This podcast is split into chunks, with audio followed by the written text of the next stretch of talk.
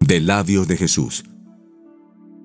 En este segundo editorial de la serie se considera la iniciativa de Dios en la oración, que acude al encuentro del hombre y educa su corazón para que pueda entrar en relación con Él y descubra su condición de hijo amado de Dios. Los primeros discípulos de Jesús vivían permanentemente fascinados y sorprendidos por su Maestro. Enseñaba con autoridad, los demonios se le sometían, afirmaba que tenía potestad para perdonar los pecados. Hacía milagros para que no dudaran. Un hombre tan sorprendente debía encerrar algún misterio.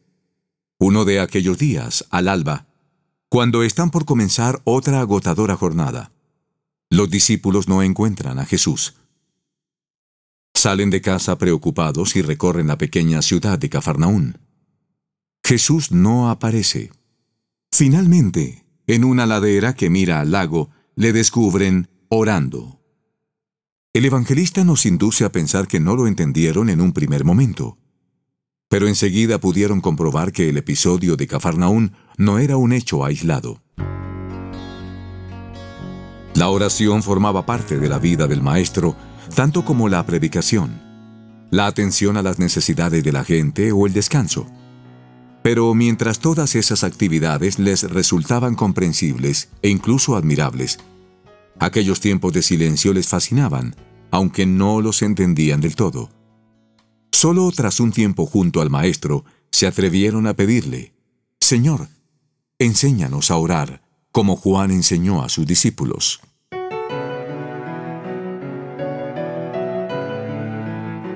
Non multa. Conocemos la respuesta de Jesús a esa petición, la oración del Padre nuestro. Y alguno podría pensar que los discípulos debieron quedar decepcionados. Tan solo esas pocas palabras. Eso es lo que hacía el Maestro durante largas horas. Repetía siempre lo mismo. Podemos incluso imaginar que la respuesta de Jesús les debió saber a poco.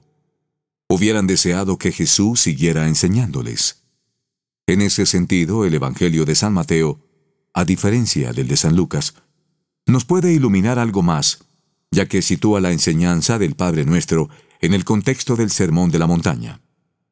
Allí Cristo había señalado las condiciones principales de la oración, del trato verdadero con Dios. ¿Cuáles son esas condiciones?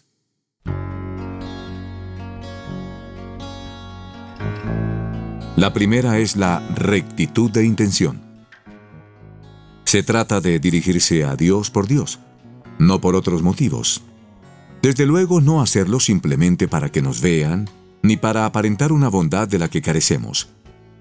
Dirigirnos a Dios porque Él es un ser personal, que no debe ser instrumentalizado. Nos ha dado todo lo que poseemos. Existimos por su amor. Nos ha hecho hijos suyos cuida tiernamente de nosotros y ha entregado su propia vida para salvarnos.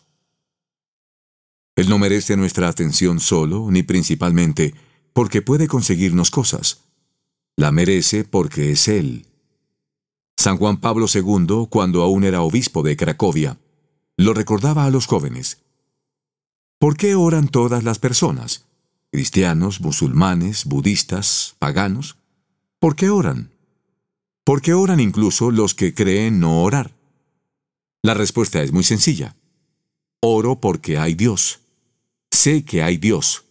Por eso oro. La segunda es la confianza. Nos dirigimos a quien es Padre. Abba. Dios no es un ser lejano, ni mucho menos un enemigo del hombre, al que habría que tener contento aplacando su ira o sus exigencias constantemente. Él es el Padre que se preocupa por sus hijos, que sabe lo que necesitan, que les da lo que más les conviene, que tiene sus delicias con ellos. Se entiende así mejor la tercera de las condiciones de la oración, que es la que introduce la revelación del Padre nuestro. No usar demasiadas palabras. De esa manera podremos experimentar lo que nos recordaba el Papa Francisco Qué dulce es estar frente a un crucifijo, o de rodilla delante del Santísimo y simplemente ser ante sus ojos. Demasiadas palabras pueden aturdirnos y desviar nuestra atención. Así, en vez de mirar a Dios y descansar en su amor, existe el peligro de acabar prisioneros de nuestras necesidades urgentes, de nuestras angustias o de nuestros proyectos. Es decir, podemos terminar encerrados sin que la oración nos abra verdaderamente a Dios y a su amor transformador. Hay un adagio latino, non multa, sed multum, que San José María usaba para referirse al modo de estudiar, ya que recuerda la importancia de no dispersarse en muchas cosas. Non multa, sino de profundizar en lo esencial. Sed multum. Se trata de un consejo que sirve también para entender la enseñanza de Jesús sobre la oración. El Padre nuestro, en su brevedad, no es una lección decepcionante, sino auténtica revelación del modo en que resulta posible la conexión verdadera con Dios.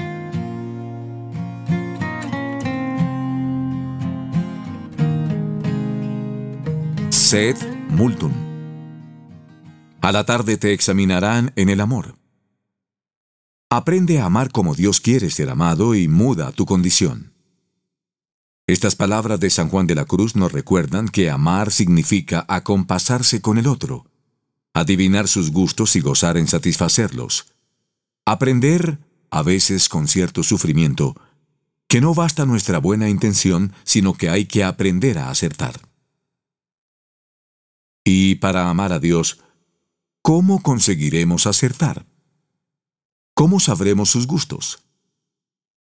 El libro de Job pone de manifiesto aquella dificultad cuando al final humildemente dice, Yo te preguntaré y tú me instruirás.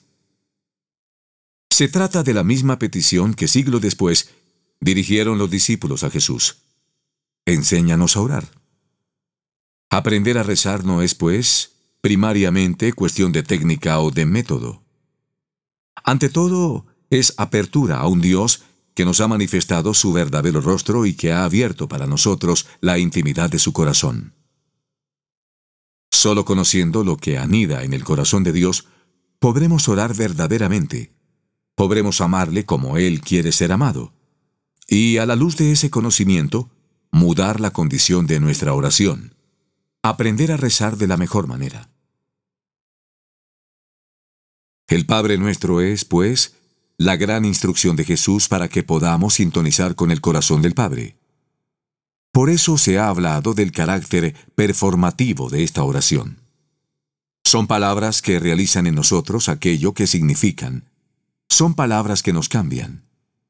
No son meramente frases para repetir.